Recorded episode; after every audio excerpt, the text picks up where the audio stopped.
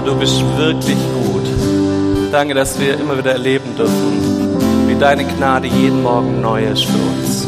Wie wir es in Anspruch nehmen dürfen. Dass wir da, wo wir versagen, da, wo wir ja, zu kurz springen, dass wir kommen dürfen und erleben dürfen, deine Gnade ist da.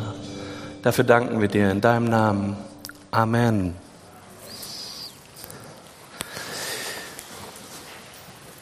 Ihr merkt, wir haben was verändert. Und wir wollen euch auf eine kleine Versuchsreise mitnehmen. Und zwar haben wir uns die letzten Monate immer wieder mit den Leuten getroffen, die den Gottesdienst hier mitgestalten. Und wir wollen eine Sache ein bisschen mehr einen Schwerpunkt geben. Und das ist, dass wir nach der Predigt mehr Zeit haben. Wir wünschen uns, dass wir nach der Predigt mehr Zeit haben, jetzt wo diese Corona-Beschränkungen und Abstände auch gefallen sind, dass wir wieder öfters miteinander beten können, dass wir vielleicht noch Zeiten haben, wo wir auch reagieren können auf die Predigt und nochmal eine längere Anbetungszeit nach der Predigt haben. Also keine Angst, wir haben den Gottesdienst nicht auf drei Lobpreislieder beschränkt, sondern wir werden nach der Predigt einfach nochmal drei längere Anbetungslieder haben, wo wir Zeit haben, miteinander zu beten, Dinge vor Gott nochmal festzumachen, zu reagieren auf das, was was wir gehört haben. Und wir wünschten uns, dass ihr euch da ein bisschen mit reinnehmen lasst, dass ihr mal ausprobiert, wie fühlt sich das an. Wir werden jetzt im Mai und Juni so eine kleine Testphase machen, das dann miteinander auswerten, miteinander drüber reden, wie kam das an. Und da braucht es jetzt ein bisschen eure Flexibilität. Ich glaube, es gab schon die Ersten, die hier reingegangen sind und denen schon die Kinnlade runtergefallen, weil anders gestuhlt war. Das, wenn das eure Herausforderung ist, dann bete ich für dich, dass du das schaffst, heute durchzugehen. Genau. Aber trotzdem, es gibt immer noch eine Predigt, das ist die gute Nachricht, das hat sich nicht geändert. Und ich möchte euch reinnehmen in eine Bibelstelle, die mich seit zwei Wochen bewegt. Ich weiß nicht, ob ihr das kennt und ob ihr das manchmal auch so habt, dass es manchmal Stellen gibt, die irgendwo in einem Kontext, irgendwo am Rande fallen und plötzlich fängt es an, in dir zu arbeiten. Plötzlich ist es einen halben Tag später, dass diese Bibelstelle nochmal in dir aufpoppt und du trotzdem anfängst, dir darüber Gedanken zu machen. Und so ging es mir mit einer Stelle, die ja jetzt wirklich schon seit zwei Wochen an mir arbeitet. Und ich hoffe, ich kann ein bisschen rüberbringen, was das mit meiner Seelenlage macht, diese Stelle, wo sie mich herausfordert und wo sie mich, ja, in so einen Punkt bringt, wo ich merke, da muss ich mich mit Gott zusammen bewegen. Die steht in Matthäus 9, die Verse 35 bis 38. Jesus zog durch alle Städte und Dörfer des Landes und er lehrte in ihren Synagogen und verkündete die gute Nachricht vom Himmelreich. Dazu heilte er jede Krankheit und jedes Leiden.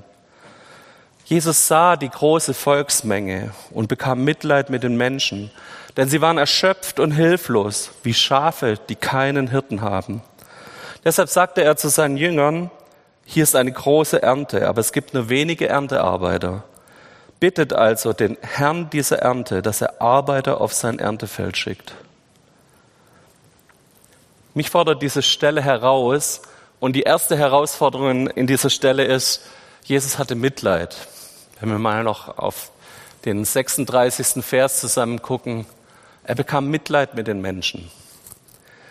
Mich fordert das heraus, weil ich merke, wie Jesus Herz für Menschen brennt, wie er jemand ist, der, der das nicht bloß theoretisch irgendwie begriffen hat, dass es da Menschen gibt und dass es denen vielleicht nicht gut geht, sondern der sofort auch emotional und leidenschaftlich reagiert in dem Moment, wenn er die Volksmenge vor sich sah.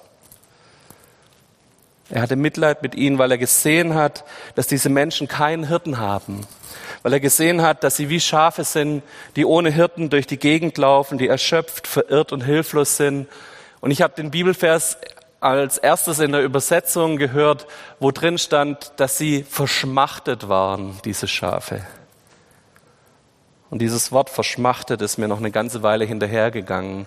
Schafe, die niemand haben, der ihnen zeigt, wo es zur nächsten frischen Wasser geht, die niemand haben, der ihnen zeigt, wo das frische Gras ist.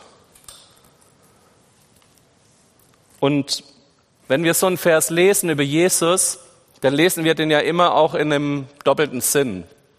Wir lesen ihn immer auch in dem Wissen, wir lernen was über Jesus, wir sind seine Jünger, die lernen und sehen, wie Jesus sich verhalten hat, aber es ist immer auch ein Anspruch an uns, hey, wir sind auf diesem Weg, Jesus immer ähnlicher zu werden als seine Jünger, als seine Nachfolger, als Christen, die seinen Namen tragen und die nach ihm benannt sind. Und meine Frage ist an mich, sehe ich auch diese Menschen um mich herum überhaupt noch? Sehe ich diese Menschen um mich herum, die verirrt sind, die hilflos sind, die verschmachtet sind? Und berührt es mein Herz noch irgendwo? Oder ist es mir plötzlich egal geworden? Ich weiß nicht, wo du da stehst oder wo du da deine, deine Emotionen hast, wenn du Menschen um deinem Umfeld siehst, die Jesus nicht kennen, die ihm nicht nachfolgen. Empfindest du noch dieses Mitleid mit deinen Menschen? Ich glaube, dass wir Menschen immer wieder dazu tendieren, dass wir uns eher um uns und unsere Probleme drehen. Wir sind ganz oft sehr egoistisch und ich-bezogen. Ich merke, wenn es mir schlecht geht, ich merke, wenn mir was fehlt, wenn mir Unrecht getan wird, wenn ich nicht zu meinem Recht komme. Aber diesen Schritt weiterzugehen und meine Mitmenschen zu sehen und zu sehen, wie es ihnen geht, wie ihr Herz ist, wo ihr Bedürfnis ist, wo ihre Nöte sind, das ist ein Schritt, den muss ich immer sehr, sehr, sehr aktiv gehen. Da muss ich anfangen, meinen Blickwinkel zu ändern. Ich muss aufhören, auf mich zu schauen. Ich muss meinen Blick hochnehmen. Ich muss anfangen, die Menschen um mich herum überhaupt mal wahrzunehmen. Und leider hat uns die Pandemie zwei Sachen auch beigebracht, die da genau in die falsche Richtung gehen. Die Pandemie hat uns beigebracht, dass ein Rückzug ins Private das Beste ist. Mein Sofa ist der sicherste Ort während dieser Pandemie. Keine Menschen, viel Abstand, höchstens noch ein Livestream und Netflix. Dieser Rückzug ins Private, das haben wir irgendwie gelernt in den letzten zwei Jahren. Und ich glaube, das entspricht nicht diesem Hirtenherz Jesu, der sich aufgemacht hat und Mitleid hatten mit den Menschen um uns herum. Wir müssen wieder lernen, wieder zurück zu, auf Menschen zuzugehen, Nähe auch zuzulassen. Und das meine ich jetzt nicht in einem Corona-Sinn, sondern das meine ich darin, dass wir wieder anfangen zu empfinden, wie geht's denn dem anderen? Wie hat der die zwei Jahre Pandemie überstanden? Wo sind die Nöte in der Familie neben mir? Wie geht's meinem Nachbar gerade aktuell? Und wo kann ich da helfen? Wo kann ich derjenige sein, der ihnen zeigt, guck mal, hier gibt's frische Weiden, hier gibt's frisches Wasser, hier gibt's Ruheplätze für deine Seele. Und das Zweite ist, was wir gelernt haben während Corona, ist so eine gewisse Machtlosigkeit. Wir sind ausgeliefert einer Pandemie, wir sind ausgeliefert irgendwelchen staatlichen Gesetzen, wir haben keine Handlungsmöglichkeiten. Und auch das widerspricht diesem Hirtengedanken von, ich fange an, aktiv zu werden, ich fange an, mein Umfeld zu prägen, ich fange an, Menschen zu sehen und mich um Menschen zu kümmern. Ich weiß nicht, wo bei dir dieser Gedanke vielleicht schon vor der Pandemie da war. Ah, es bringt ja alles gar nichts, wenn ich Leuten von Jesus erzähle. Die wollen es doch eh nicht hören. Dieser Gedanke, der ist ganz weit verbreitet in christlichen Kreisen. Und ganz viele Leute haben, wenn sie dieses rote Tuch Evangelisation hören, ziehen sich erstmal zurück und sagen, ach, das ist nichts für mich, das sollen andere machen. Da gibt's doch bestimmt irgendein Team, an dem man das delegieren kann. Hey, Du bist berufen, als Jünger Jesu Hirte zu sein, dein Umfeld zu sehen und zu sehen, wo sind diese verschmachteten Schafe, wo sind diese verirrten Schafe, die irgendwo in den Dornen feststecken, wo sind diese hilflosen Leute, die wirklich nach Gott suchen und niemand haben, der ihnen zeigt, wo es ist. Dieses Wegschauen von mir ist ein Schritt, der erlernbar ist. Empathie ist lernbar, hat mir mal ein Psychologieprofessor erklärt, damals in den ersten Vorlesungen. Und wir haben das beste Vorbild. Wir können es an jemand lernen, nämlich an Jesus. Jesus selbst sagt von sich in Johannes 10, Vers 11, ich bin der gute Hirte. Und vielleicht wissen ein paar Leute, wie der Vers weitergeht. Ansonsten können wir es auch auf der Folie sehen. Der gute Hirte lässt sein Leben für die Schafe. Das ist unser Vorbild. Das ist unser Vorbild an Hirte sein. Das ist unser Vorbild an, ja, ich gebe mein Leben sogar dafür, dass ich ein guter Hirte sein kann, dass, dass ich Schafe zu frische Weiden geleitet werden können. Merkt ihr langsam, warum mich dieses Thema Hirte sein herausfordert? Wir haben ja manchmal so ein wild romantisches Bild von einem Typ, der auf seiner Panflöte spielt und irgendwo auf einer Weide hockt und vielleicht da irgendwie ein paar nette kleine Schäfchen um ihn Lämmer und sie rumspringen hat. hey, Hirte zu sein ist eine Lebensaufgabe. Hirte zu sein ist ein wirklich harter Job. Und Hirte ist was, was im Endeffekt bei Jesus dazu geführt hat, dass er als Hirte sein Leben gab. Ich weiß, dass dieses Vorbild von Jesus, äh, unsere Gaming-Freunde wird sagen, das ist der Endgegner. Das ist das absolute High Level. Da kommen wir wahrscheinlich ganz, ganz lang nicht hin. Aber lasse ich mich davon lähmen, dass ich dieses Vorbild habe, oder sporn's mich an, den nächsten Schritt zu gehen? Wenigstens den nächsten kleinen Schritt hin, dass ich auch diesem Vorbild Jesus hinterhergehe. Und ich glaube, das Schlimmste, was passieren kann, ist, dass wir uns gar nicht mehr bewegen. Das Schlimmste, was passieren kann, ist, dass wir bloß ein ganz sagen, okay, das ist so high level, da kommen wir niemals hin, Jesus als Vorbild, als Hirte nachzufolgen, dann mache ich es erstmal gar nicht, weil ich kann das ja nicht. Lass uns einen kleinen Schritt gehen. Und vielleicht lässt du dir heute von Gott zeigen, wo für dich dieser nächste Schritt ist in deiner Berufung zum Hirten. Wir gehen noch ein Level höher und gucken uns an, wie ist denn ein guter Hirte? Und da kommt ein, ein sehr, sehr, sehr bekannter Text auf uns zu. Nämlich ich möchte euch Psalm 23 lesen. Und ich lese ihn euch absichtlich nicht in der Luther-Übersetzung, weil so kennen wir ihn ganz viele von uns auswendig. Ich lese ihn in der Basisbibelübersetzung. Der Herr ist mein Hirte. Mir fehlt es an nichts. Auf saftig grüne Weiden lässt er mich lagern. Er leitet mich zu Ruheplätzen am Wasser. Dort erfrischt er meine Seele. Er führt mich gerecht durchs Leben. Dafür steht er mit seinem Namen ein. Und muss ich durch ein finsteres Tal, fürchte ich kein Unglück. Denn du bist an meiner Seite. Dein Stock und dein Stab schützen und trösten mich. Du deckst für mich einen Tisch vor den Augen meiner Feinde. Du salzt mein Öl mit Duft, äh, du salzt mein Haar mit duftendem Öl und füllst mir den Becher bis zum Rand. Nichts als Liebe und Güte begleiten mich alle Tage meines Lebens. Mein Platz ist im Haus des Herrn. Dort möchte ich mein Leben lang sein. Hier setzt Gott den Standard für den guten Hirten. Und wir können diesen Text jetzt aus zwei verschiedenen Blickwinkeln lesen. Oft und zu Recht lesen wir den aus dem Blickwinkel, Gott ist mein Hirte und er wird mich als Schaf, als Schaf gut leiten. Und wenn meine Seele Orientierung braucht, wenn meine Seele Nahrung und Schutz braucht, dann darf ich auf diesen Oberhirten zugreifen und sagen, Herr, führ du mich auf diese frischen Auen. Führ du mich zu diesen Ruheplätzen, wenn meine Seele so gestresst ist. Wenn Feinde vor mir aufstehen, du bist derjenige, der einen Tisch vor mir aufbaut, vor meinen Feinden. Und vielleicht ist das heute dein Gottesmoment, dass du merkst, deine Seele ist gestresst, Du bist wie so ein geprügeltes Schaf. Du brauchst wieder diesen Hirten, der nach dir schaut, der sich um dich kümmert, der dich verbindet, der dich tröstet, der dich in eine Ruhe reinführt. Und ich bin, ich lese diesen Text mittlerweile mit zwei Geschichten im Hintergrund. Ich habe diesen Psalm 23 an zweimal in meinem Leben als sehr, sehr intensiv erlebt. Das eine war, dass ich irgendwann als junger Kerl angefangen habe, meinen damaligen Pastor zu begleiten auf eine Demenzstation im Alexanderstift, also im Seniorenheim. Und da kamen Leute, wenn du die gefragt hast, wie sie heißen, wussten sie es nimmer. Die hatten keine Ahnung, wie ihr Name ist. Da habe ich dann immer noch mal kurz nachgeguckt und habe es dann rausbekommen. Aber das war ganz, ganz weit weg für sie. Die hatten schon, die Demenz war schon so fortgeschritten. Aber bei zwei Sachen konnten sie mitbeten beim Vater Unser und beim Psalm 23. Da haben die noch jedes Wort parat gehabt. Das war so in ihren Herzen eingeprägt, das hatten die so als, als Erinnerung auch aus ihrer Kindheit und aus ihrer kirchlichen Vergangenheit, dass das Worte waren, die sie bis in die Demenz hineingetragen haben. Und mich hat es damals so berührt, wo ich dachte, hey, schaffen wir das in unserer Generation auch noch, dass wir Dinge haben, die so tief in unserem Herzen verwurzelt sind, Bibeltexte, die uns selbst dann noch begleiten, wenn unser Gehirn schon auf äh, Notmodus umschaltet. Ich würde mir wünschen, dass bei mir dieser Psalm 23 auch so was ist, was mich trägt. eine zweite Geschichte, wo ich diesen Psalm 23 erlebt habe, ist, als ich bei jemand dabei war, der gerade im Sterben lag.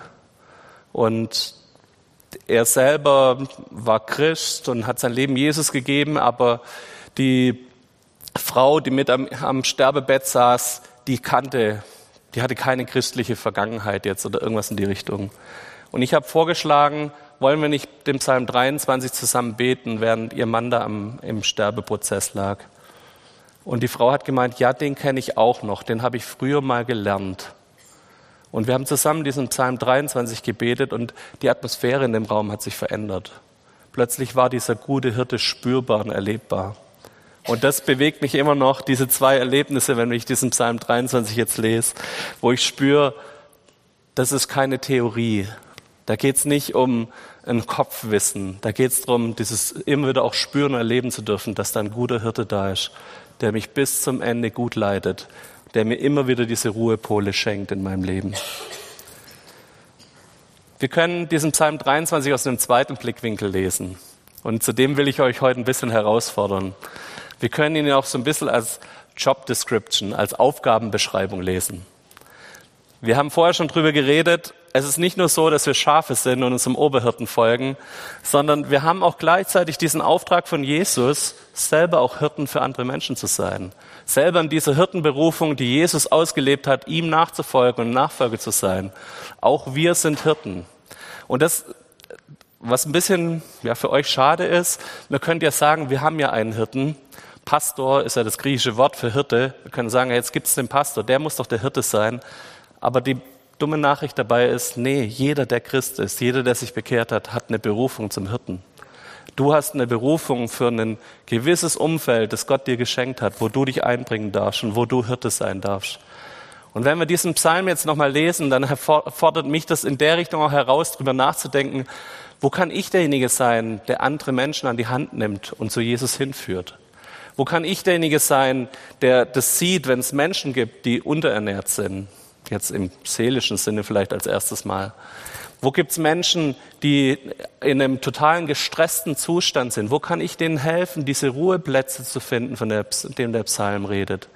Wo sehe ich diese Menschen, die im finsteren Tal gerade sind und kein Licht haben? Die völlig ja, vor Feindes Mauern stehen und sehen, hey, da ist niemand, der mir hilft. Da gibt's keinen Tisch, der vor mir aufgebaut wird, wenn ich in feindes Land komme. Ich glaube, dass wir diesen Text auch so lesen können, dass wir sagen, hey, unsere Aufgabe ist, Leute zu einer gesunden Versorgung zu bringen, sie an Plätze zu bringen, wo sie Gras, wo sie Wasser bekommen, sie an Plätze zu führen, wo Ruhe ist, wo Schutz ist, wo dieser Überfluss ist, von dem dieser Psalm redet. Und sie vor allem in dieses Haus des Herrn zu führen, von dem der Psalm redet, wo sie ankommen dürfen, wo sie bei ihren Herrn, ihren Herrn kennenlernen dürfen. Und wir merken an all den Punkten, das können wir nicht aus unserer Kraft. Wir können nicht Schutzräume für so viele Menschen bieten. Wir können keine Versorgung bieten aus unserer Kraft heraus, sondern unsere Aufgabe ist die eines Unterhirten, sie zum Oberhirten zu führen. Immer Richtung Jesus, immer auf Jesus hinweisen mit unserem Leben, mit dem, was wir erlebt haben, wir selber dürfen auf diese frischen Weiden. Wir wissen schon, wo es gute Nahrung gibt. Wir wissen, wo wir Schutz bekommen, wo unsere Seele zur Ruhe kommt. Und dazu dürfen wir andere Menschen einladen. Nicht wir müssen diesen Schutz herstellen, sondern wir sind die Einladenden dazu. Ich möchte noch einen Schritt weiter gehen. Wenn wir Hirten sind, dann warnt uns diese Bibel auch sehr extrem davor, diese Hirtenaufgabe lax zu nehmen. Es gab mal eine Phase in der Geschichte Israels, wo es Hirten gab, die sich nicht drum gekümmert haben, um ihre Herde, die sich nicht um Schafe gekümmert haben. Und der Prophet Hesekiel hat dann ganz, ganz krasse Warnung ausgesprochen. Und ich glaube, wir müssen manchmal solche prophetischen Texte aushalten, um nochmal zu gucken und zu prüfen, wo stehen wir da mit unseren Herzen. Ich möchte euch den vorlesen aus Hesekiel 34, die Verse 2 bis 6. Du Mensch, Rede als Prophet zu den Hirten von Israel. Ja, rede als Prophet und sag den Hirten, so spricht Gott der Herr. Ihr Hirten von Israel, ihr weidet euch ja selbst. Weiden Hirten sonst nicht die Schafe? Ihr aber esst das Fett und macht euch Kleider aus der Wolle, doch ihr weidet die Schafe nicht. Die Schwachen habt ihr nicht gestärkt, die Kranken nicht geheilt, Verletzte habt ihr nicht verbunden und verirrte Schafe habt ihr nicht eingefangen. Schafe, die sich verlaufen haben, habt ihr nicht gesucht. Mit Stärke und Gewalt wolltet ihr sie beherrschen. Sie haben sich zerstreut, weil kein Hirte da war und wurden zum Fraß für alle Wildtiere. Ja, so haben sie sich zerstreut. Meine Schafe verirrten sich in den Bergen und zwischen den hohen Hügeln. Durch das ganze Land sind meine Schafe verstreut. doch niemand fragt nach ihnen und niemand sucht sie. Mich fordert das richtig heraus. Mich fordert das heraus, wenn ich in unser Land gucke und ich sehe, wir haben aktuell vielleicht eine Quote von eineinhalb bis zwei Prozent wiedergeborene Christen in unserem Land. Hey, das sind 99, 88, 89 Prozent, nee, 98 Prozent verirrte Schafe in unserem Land. Leute, die keine Quelle haben, die keinen Oberhirten haben, der sie in eine Gesundung reinführt. Da frage ich mich schon, darf mich das neu herausfordern, so ein Text? Darf mich das neu herausfordern, über meinen Hirtenstatus nachzudenken? Und unsere Jugendlichen haben so den tollen Spruch No Offense. Also ich will euch nicht angreifen damit, aber es darf was mit meinem Herzen machen, oder? Darfst dein Herz berühren, dass Gott zu dir sagt, hey, da draußen sind so viele Schafe, die einen Hirten brauchen. Wo bist du? Darf ich dich neu rufen in diesen Auftrag hinein? Der Text betont eine Sache sehr stark, die wir vielleicht in unserer Gesellschaft verlernt haben. Er betont, dass es Hirten gab, die versucht haben, mit Stärke und mit Gewalt die Herde zu, zu hüten. Er betont, dass es Leute, diese Hirten, sich mehr dran ergötzt haben, was ihnen die Herde gibt, nämlich Wolle und Fett und Fleisch. Dass sie haben sich davon ernährt, die haben davon gezogen, aber sie haben ihr nicht gedient. Es war nicht dieses Vorbild Jesus, der gesagt hat, hey, wahre Hirten geben ihr Leben für die Herde. Das ist das, wo Jesus uns haben will. Sie haben ein anderes Bild geprägt. Ich hatte vor kurzem mit jemandem in der Gemeinde die Diskussion, ob man als Hirte nicht immer auch Wachhunde haben muss, die die, die, die Herde beißt. Ich glaube, dieser Text spricht ziemlich klar dafür, es geht nicht um Gewalt und Stärke, sondern es geht darum, dass hier jemand mit Liebe, mit Vorbild herrscht, dass jemand mit einer echten Leitung, dass die anders aussieht, mit, nämlich so wie Jesus uns gesagt hat, mit einer Hingabe des eigenen Lebens. Wo ist mein Herz nicht mit Mitleid für verlorene und verirrte Schafe erfüllt? Wo sehe ich, wie Menschen in die Irre gehen und es juckt mich nicht? Ich glaube, dass Gott uns neu in diesen Hirtendienst hineinrufen will. Dass neu Gott uns herausfordert, mich und dich zu rufen und zu sagen, guck mal, ich habe dir da ein paar Schafe vor die Tür gestellt. Guck mal, ob du nicht im nächsten Busch ein verirrtes Schaf findest. Jemand, der sich irgendwo in Dornen verhangen hat in seinem Leben. Darf Gott dir neu so einen Such- und Hegeauftrag geben? Wärst du bereit dazu? Ich würde gern das heute so machen, dass, dass wir euch dazu nochmal segnen. Dass wir einfach uns auch Zeit nehmen, dass wir gleich ähm, dazu kommen, dass wir nochmal zwei, drei Lobpreislieder singen. Und wer das will, wer die Bereitschaft hat, dass wir hier an der Seite haben wir ein bisschen Raum geschaffen, dass ihr dorthin kommt und euch einfach zu diesem neuen Auftrag oder diesem Wiederbeleben des Auftrags, Hirten zu sein, euch rufen lasst. Ich würde mir wünschen, dass wir euch dazu segnen dürfen und dass das einen Effekt hat, der über den Sonntag hinausgeht. Dass ihr diesen Hirtendienst vielleicht am Montag und am Dienstag und Mittwoch angeht. In dem Umfeld, wo Gott euch reingestellt hat. Ob es eure Familie ist, ob es der Punkt ist, wo ihr ähm, gerufen seid, wo ihr in eurem Alltag steht. Wir feiern heute Muttertag und ich weiß, wie viele Mütter wird ganz, ganz viel Hingabe ihren Hirtendienst in der Familie machen. Wie sie da jedem Kind hinterhergehen, für jedes Kind gucken, dass ja, es jedem der Kinder gut geht, dass jedes der Kinder Schutz und Trost finden. Ich finde es so schön, dass wir mit den Müttern da ein echtes Vorbild haben. Und vielleicht kann es dir heute ein kleiner Impuls sein, dass Gott einen ähnlichen Auftrag für dich hat, den du vielleicht in deinem Alltag, in deiner Geschäftsstelle, an dem Punkt, wo du arbeitest, wo du auch so einen Hirtenauftrag hast, verlorene und verirrte Schafe zu finden und diese verlorenen und verirrte Schafe zu unserem Oberhirten zu führen. Jesus zog durch alle Städte und Dörfer des Landes. Er lehrte in ihren Synagogen und verkündigte die gute Nachricht vom Himmelreich. Dazu heilte er jede Krankheit und jedes Leiden. Jesus sah die große Volksmenge und bekam Mitleid mit den Menschen denn sie waren erschöpft und hilflos, wie Schafe, die keinen Hirten haben. Deshalb sagte er zu den Jüngern, hier ist eine große Ernte, Aber es gibt nur wenig Erntearbeiter. Bittet also den Herrn dieser Ernte, dass er Arbeiter auf sein Erntefeld schickt.